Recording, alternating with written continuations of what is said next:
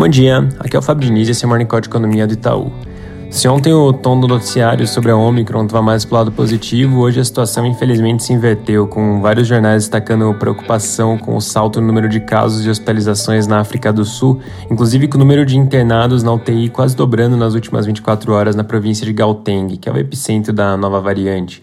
Também tem sido registrado um número expressivo de casos de reinfecção, que acaba sugerindo que pessoas que já foram infectadas por outras variantes podem acabar tendo uma proteção muito baixa contra a Omicron.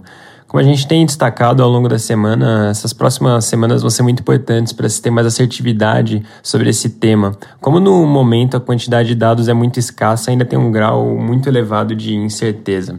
Fazendo um gancho com esse assunto, na Europa, o número de casos da onda de inverno parece estar começando a moderar em alguns países como a Alemanha. E falando da Alemanha, ontem eles anunciaram algumas restrições para não vacinados. Tem vários outros países que vêm estudando medidas para tentar conter a propagação dessa onda, como por exemplo acelerar as doses de reforço.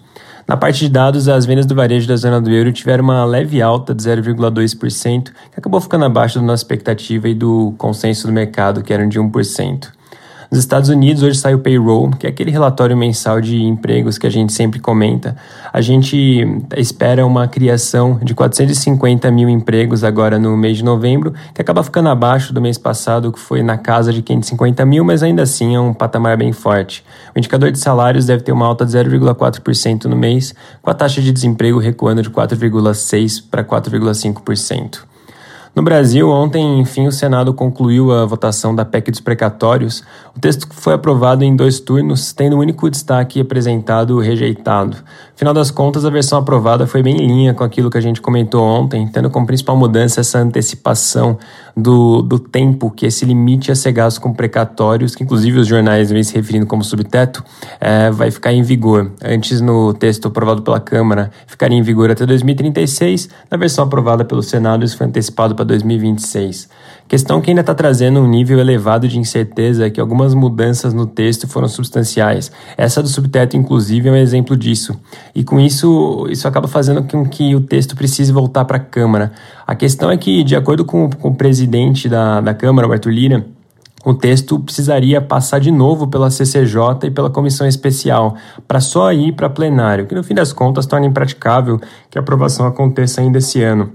E nesse sentido, os jornais mencionam que vem sendo discutida a possibilidade de fazer uma promulgação parcial do texto.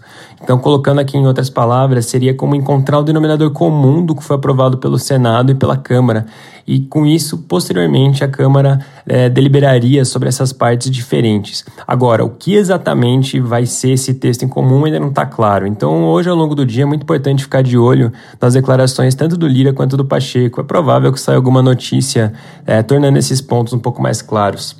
Na parte de dados, ontem o PIB do terceiro TRI registrou uma ligeira queda de 0,1% na variação trimestral, que foi um pouco pior que a nossa projeção e a medida das expectativas, que era de estabilidade. Vale lembrar que esse foi o segundo recuo consecutivo do PIB. É, o PIB do segundo TRI, inclusive, teve uma pequena revisão para baixo, agora mostrando um recuo de 0,4%. Do lado positivo, o componente de outros serviços, que inclui atividades com convívio social, como bares e restaurantes, teve uma alta forte, subindo 4,4% na comparação trimestral.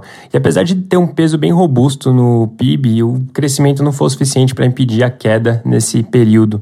E na direção oposta, o principal destaque ficou pela produção agrícola, que teve uma queda de 8% na comparação trimestral. Nosso tracking do PIB para o quarto trimestre aponta para um crescimento de 0,1 1%. Lembrando aqui que a gente vê o PIB fechando o ano de 2021 em 4,7%. Para finalizar, agora às 9 horas sai a produção industrial de outubro. A gente espera que tenha um leve aumento de 0,2% em relação a setembro, que se traduz numa queda de 6,4% quando a gente compara com outubro do ano passado. É isso por hoje, um bom dia e um bom final de semana.